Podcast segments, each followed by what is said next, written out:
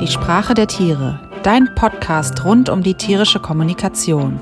Du möchtest ein entspanntes und harmonisches Zusammenleben mit deinem Tier? Dann bist du hier genau richtig, denn hier bekommst du das Wissen, das den Stress aus eurer Beziehung rausnimmt. Denn was gibt es Schöneres, als zu verstehen und sich verstanden zu fühlen? Was wir nochmal machen wollten heute, ähm, ist auch so ein bisschen sozusagen Input geben, inhaltlichen Input. Ja. Ähm, du hast ja gerade schon angefangen ähm, zu erzählen, dass du eine Mediationspraxis mit deinem Mann hast ja. und ähm, hast gesagt, ja, du hast zumindest zu Anfang, ich weiß gar nicht, ob das immer noch so ist, auch viel mit Tierhaltern beziehungsweise Hundehaltern gesprochen und dann ähm, haben wir beide festgestellt, dass das so vielleicht ein spannendes Thema wäre, weil es natürlich bei Mediation auch um Kommunikation geht, nicht rein ums Tier, aber das Thema ist Tier und es hat natürlich wahrscheinlich auch was mit der Kommunikation ja. des Tieres zu tun. Von daher, ja, würde ich da die, gerne direkt einsteigen ja. ins Thema. Ja. Ja, das Thema Mediation und Umgang mit dem Hund, aber auch Umgang zwischen den Hundehaltern das habe ich, ich hätte mir manchmal gewünscht, ich wüsste, hätte früher davon erfahren. Ne, also mhm. bevor Greta und Nick, der Beagle, bei uns waren, hatten wir schon einen Hund, den Sam. Mhm. Das war ein, ein Mischling, der kam aus Ungarn. Ein, Wund, ein wunderschönes Tier, also war wahnsinnig, wahnsinnig hübsch. Aber wirklich mhm. mit, der war so ein bisschen wild, glaube ich. Mhm. Und hatte auch schon seine Geschichte. Und der war jetzt auch für andere Hunde nicht unbedingt so so nett, würde ich mal sagen. Mhm. Der, er war jetzt auch nicht der, der reagiert hat, sondern er hat agiert. Mhm. Und war dann schon mal schnell, schnell dabei. Und das hat mich schon auch ein bisschen überfordert. Das war mein erster Hund und ich habe zwar mhm. theoretisch einiges gewusst, aber dann mit so einem Hund, den, der zwar total hübsch und niedlich aussieht, wo alle erstmal zugewandt sind, der dann aber mhm. vom Wesen her eher so ein Hau drauf ist.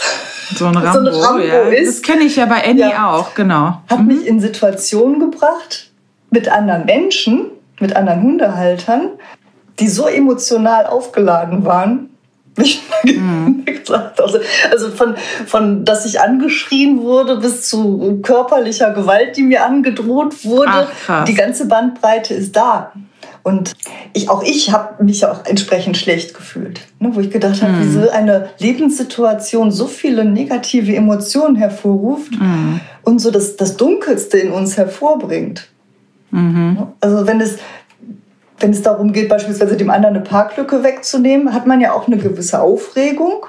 Mhm. Aber meine Beobachtung war immer, dass wenn es, wenn so ein Tier noch dazwischen geschaltet ist, also so Hunde irgendwas getan haben, dass dann die Emotionen noch oder die Reaktion zumindest darauf irgendwie noch extremer und irgendwie urtümlicher. Ne? Also so mhm. so also wie gerade aus der Höhle. So von innen ja, genau, so. Richtig. Ja. Also sehr, sehr ungefiltert.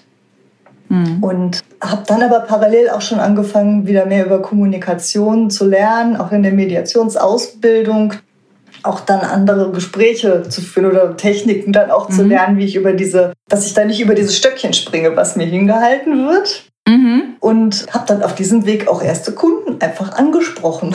Ne? Also Menschen mhm. angesprochen, die dann später auch Kunden wurden, um wirklich genau diese Konflikte, die ich da beobachtet habe oder an denen ich selber beteiligt war, zu sagen, so, das, das, was ist denn jetzt das eigentliche Problem letztendlich? Mhm. Ne, worum geht es hier wirklich? Was rechtfertigt mhm. jetzt diese, diese Reaktion? Mhm. Weil meist passiert ja gar Spannend. nichts. Es ist ja nicht, dass, also wenn es jetzt wirklich zu, ähm, zu Übergriffen kommt und eins der Tiere wird verletzt oder ein Mensch noch, der dazwischen ist, verletzt ist, aber das ist es ja mhm. meist gar nicht. Ja, meistens ist es viel Getöse. Richtig. Ja. Und es ist eigentlich überhaupt nichts passiert. Ne? Und dennoch hat mhm. man Feinde fürs Leben in der gesamten mm. Nachbarschaft. Keiner will. Mm. Man macht ja Bogen, weil man weiß, da kommt wieder der mit dem und geht woanders lang. Mm. Dafür macht die Welt so klein. Mm, total, ja. Und das war tatsächlich, wo viele gesagt ja, eigentlich ist es ja total wichtig, dass man wirklich für sich selber mal ähm, herausfindet, was, was ist das eigentlich für eine Emotion, die das nicht können oder dieses, dieses Verhalten meines Hundes bei mir so eine, so eine Emotion triggert. Ja, so. Genau, warum mhm. muss ich mich jetzt so benehmen? Was ist das eigentlich? Mhm. Das heißt, es ging dann auch gar nicht unbedingt darum, zwischen einem Menschen und einem Menschen zu verhandeln, sondern oder zu sprechen, sondern erstmal die Beziehung aufzudecken im Prinzip. Ja, genau. Ne? Und vielleicht auch, ich kann mir vorstellen, ähm, zurückliegende Erfahrung, weil es hat ja nicht immer nur alles was mit dem zu tun, was man gerade erlebt, sondern vielleicht, wie man aufgewachsen ist oder so. Was ist denn da, dann rausgekommen? Ja, genau. Ja, das war dann häufig so, dass dann solche Sachen wie, ähm, ja, ich kann jetzt keine Zitate nennen, ne? aber es geht halt mhm. halt mehr so darum, dass, dass man sich schämt, also so ein Schamgefühl, mhm. ne? dass der Hund wie so ein Aushängeschild rumläuft, mhm. so als verlängertes Ich. Und wenn mhm. der sich nicht benimmt, dann fällt es direkt auf mich zurück mhm. was immer Benehmen jetzt meint. Also Benehmen ja. in einem, was man denkt, was der andere von mir erwartet. Also es ist dann auch immer so eine zurückgekoppelte Kommunikation. Mhm. Weil man meint, der andere erwartet jetzt, dass mein Hund schön bei Fuß geht. Da möchte ich gerne, dass mein Hund jetzt wirklich schön bei Fuß geht. Wenn er das nicht tut, dann bin ich erstens sauer auf meinen Hund. Zweitens mhm beobachte ich auch noch, wie der Mensch, der mir entgegenkommt, reagiert. Ne? Mhm. Bin dann entweder schamvoll oder wütend, weil der mich dann anguckt. ne? mhm. ja. Also viele Dinge passieren tatsächlich nur, indem man sie, indem man seine eigenen Erwartungen auf andere projiziert. Mhm. Es gibt da von, von Paul Watzlawick diese Geschichte mit dem Hammer. Mhm, nicht, ja. Ne, also das muss man unbedingt mal lesen. Aber genau das ist das, was, was tagtäglich passiert, dass man Dinge ausfüllt mit Erwartungen, die man vielleicht selber an andere hat mhm. die man dann aber selber nicht erfüllen kann. Und dann ganze Kommunikationsstränge, ohne dass sie stattgefunden haben, mit anderen Menschen, für sich. Sich im Kopf abspulen. Genau. genau. Richtig, ja. Mhm. Ich kann mir auch vorstellen, dass es in so einer Situation ja auch ein bisschen um so einen Kontrollverlust geht, oder? Ja, auch, auf jeden die, Fall. Die Situation nicht im ja. Griff zu haben, sozusagen. Genau. Oder den Hund ja. nicht im Griff zu genau. haben. Ne? Richtig, ja. Ne, wobei auch da die Frage wäre, was ist denn, also was ist dann schlimm? Also was konkret ist denn die Befürchtung, die dahinter steht? Mhm. Ne, was ist denn schlimm, wenn ich die Kontrolle verliere über den Hund? Dann gibt es ja eine Bandbreite. Dann läuft der mhm. los und vernichtet komplette Schafherden jetzt? Oder was, was mhm. passiert konkret, wenn ich die Kontrolle verliere? Oder läuft mhm. der halt einfach nur jetzt dann 20 Meter vor mir? Ist das, empfinde ich das schon, ist das Kontrollverlust für mich an der mhm. Stelle? Das ist, denke ich, das auch, was, ähm, was mir am Herzen liegt, da Menschen auch zu, ähm, zu unterstützen, zu sehen, wie in dem Zusammenleben mit dem Hund eigene Erwartungen auch auf das Tier projiziert werden.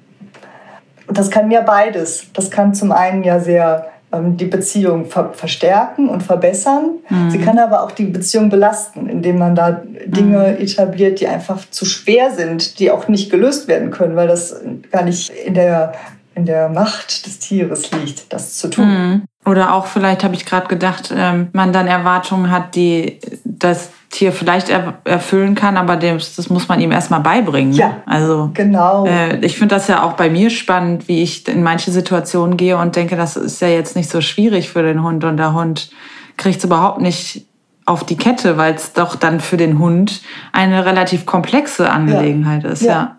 Oder auch, ich finde, das ist immer der Klassiker, dass man äh, in die gleiche Situation nochmal kommt und denkt, ja, und dieses Mal läuft's, aber man hat eigentlich gar nichts geändert. Ja. Ne? Also man hat nicht mit dem Hund trainiert oder ja. versucht, die Situation anders beizubringen oder irgendwas zu, abzuändern und trotzdem hat man irgendwie diese irrationale Hoffnung, dass diesmal klappt es einfach. Ja, ja. und das tut's ja auch dann manchmal. Manchmal, ja. Manchmal tut das dann einfach, ne? Ja. Weil man dem Hund dann auch vielleicht den Raum gegeben hat, auch mal zu ein Verhalten zu zeigen äh, von sich aus, was man dann halt schnell ähm, verstärken sollte an der Stelle. Ne? Mhm.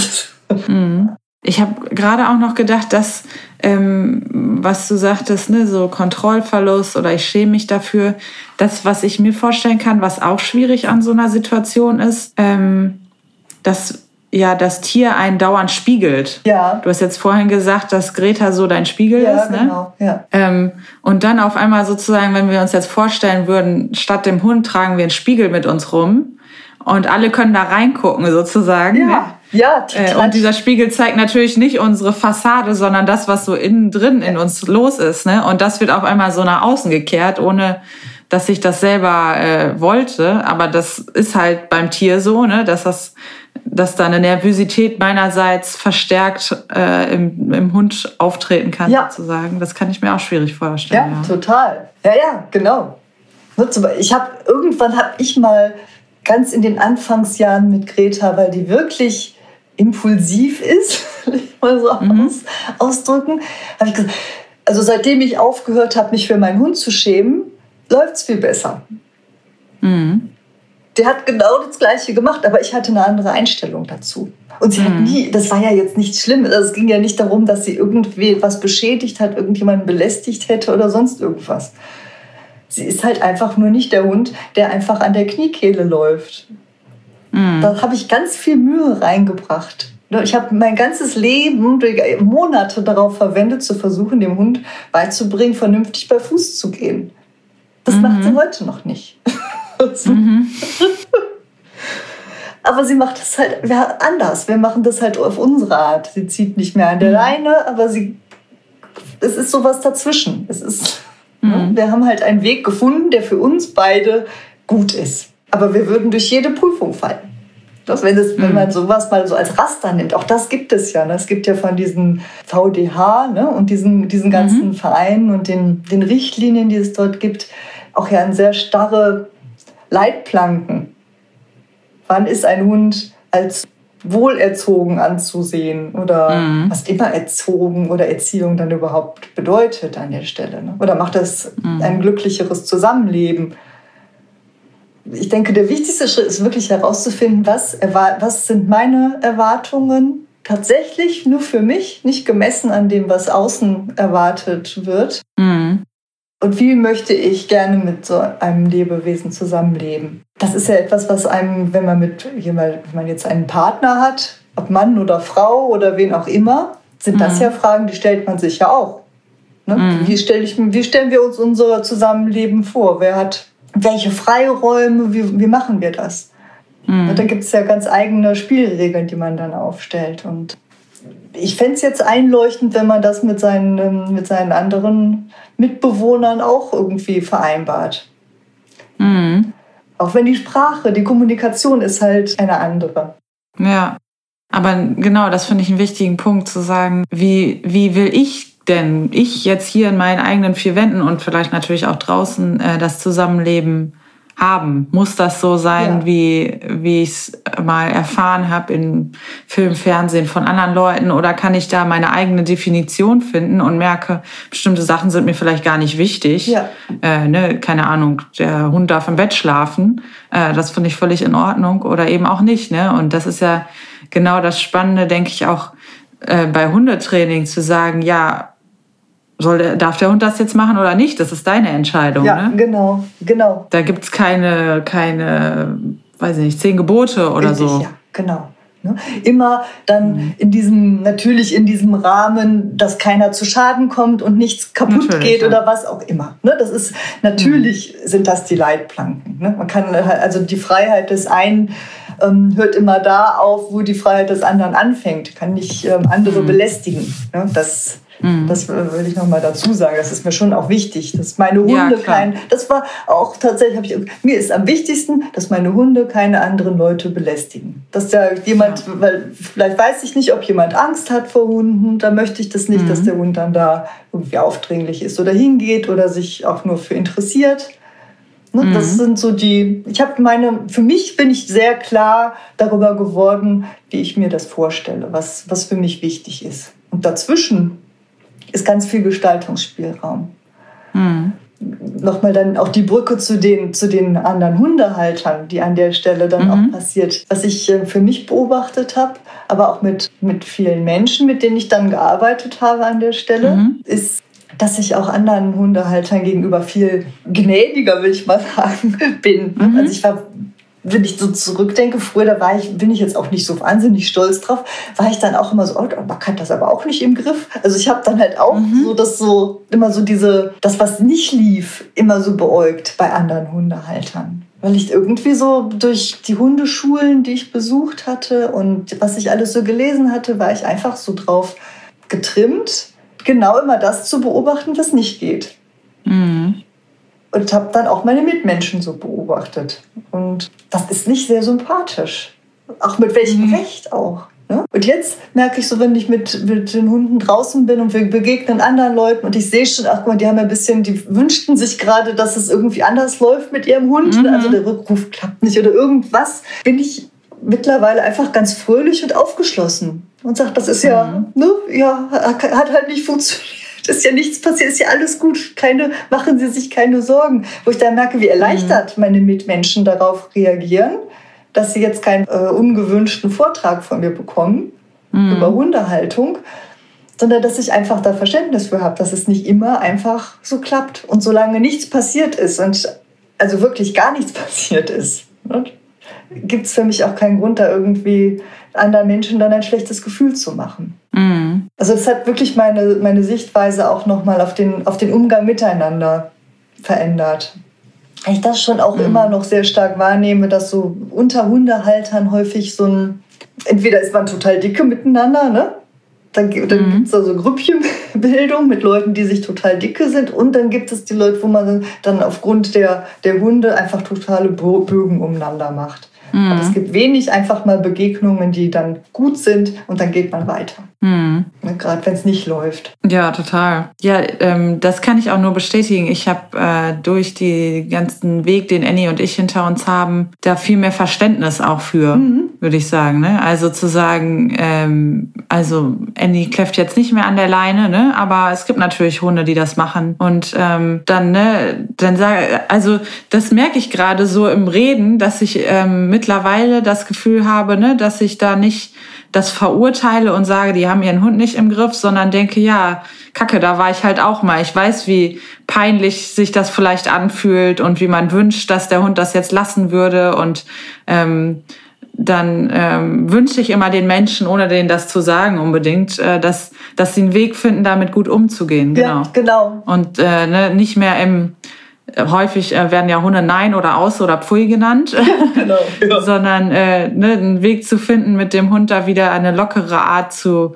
hinzukriegen, dass das aufhört. Ja.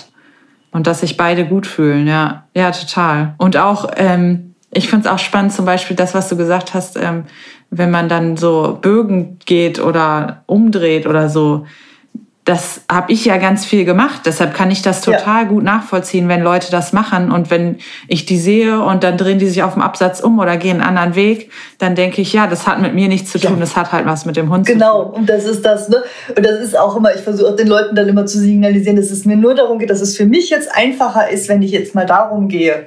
Ne? Ja.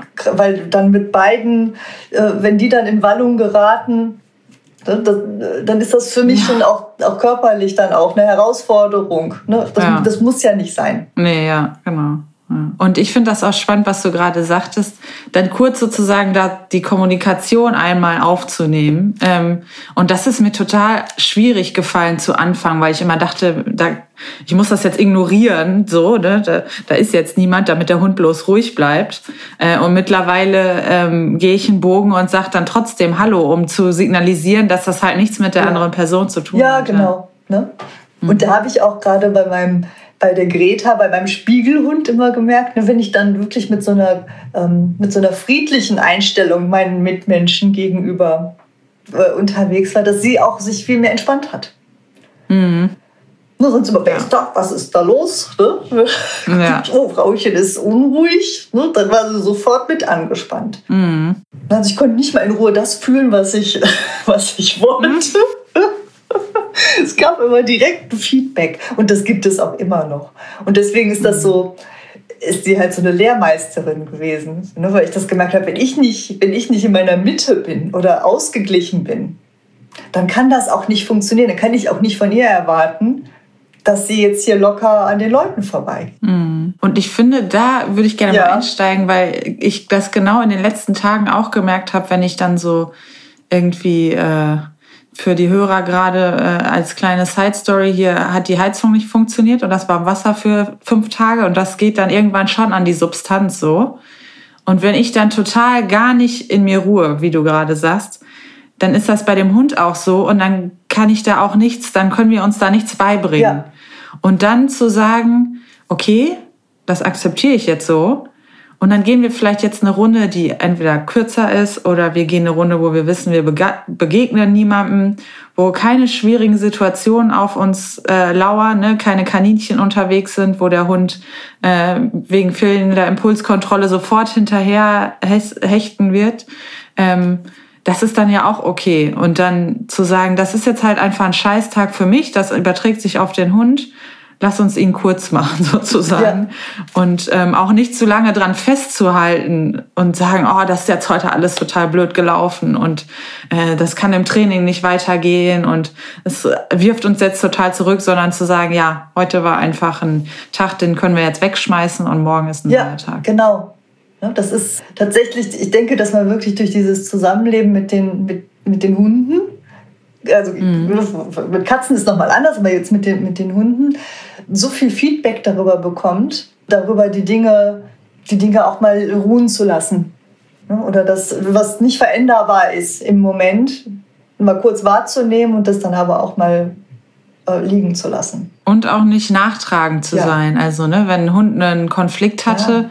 das kann natürlich sein, dass er dann den anderen Hund äh, jedes Mal, wenn er ihn sieht, äh, blöd findet. Vielleicht war das aber auch vorher schon so, ne? Aber wenn es dann einmal schief gelaufen ist, heißt das nicht, dass er das, das den ganzen Tag mit sich trägt, erstens. Und zweitens auch nicht, dass es beim nächsten Mal wieder genauso schief gehen muss. Ja. Genau, richtig. Mir fällt dazu was ein von der, was ich mit der Greta erlebt habe. habe. Das habe ich auch wirklich mit keinem anderen meiner Hunde, die ich bisher hatte, also die drei, so gesehen. Wir hatten hier mal einen Mitbewohner, der hat einen Hund und da, die, die waren noch keinen halben Tag hier eingezogen. Da hat er sich schon über die Greta hergemacht und sie auch ziemlich gebissen. Und mhm. von da an war tatsächlich das Tischtuch zerschnitten. Alle Hunde, die nur so ähnlich aussahen, von weitem, wurden erstmal beäugt und da habe ich schon gemerkt, da hat sie sich steif gemacht, immer nur um zu gucken, ist das dieser spezielle. Aber es war wirklich dieser spezielle Hund und zusammen mit seiner, auch mit seiner menschlichen Familie, alle, die dazugehörten, war, das war ja sippenhaft. Es war wirklich, alle waren unten durch. Und das war auch, da wurde mir dann ans Herz gelegt, das musst du irgendwie in den Griff kriegen, das musst du wegkonditionieren und da musst du ganz viel dran arbeiten, dann müsst ihr die wieder aneinander führen. Und das war, das haben wir dann auch versucht, auch mit Begleitung versucht.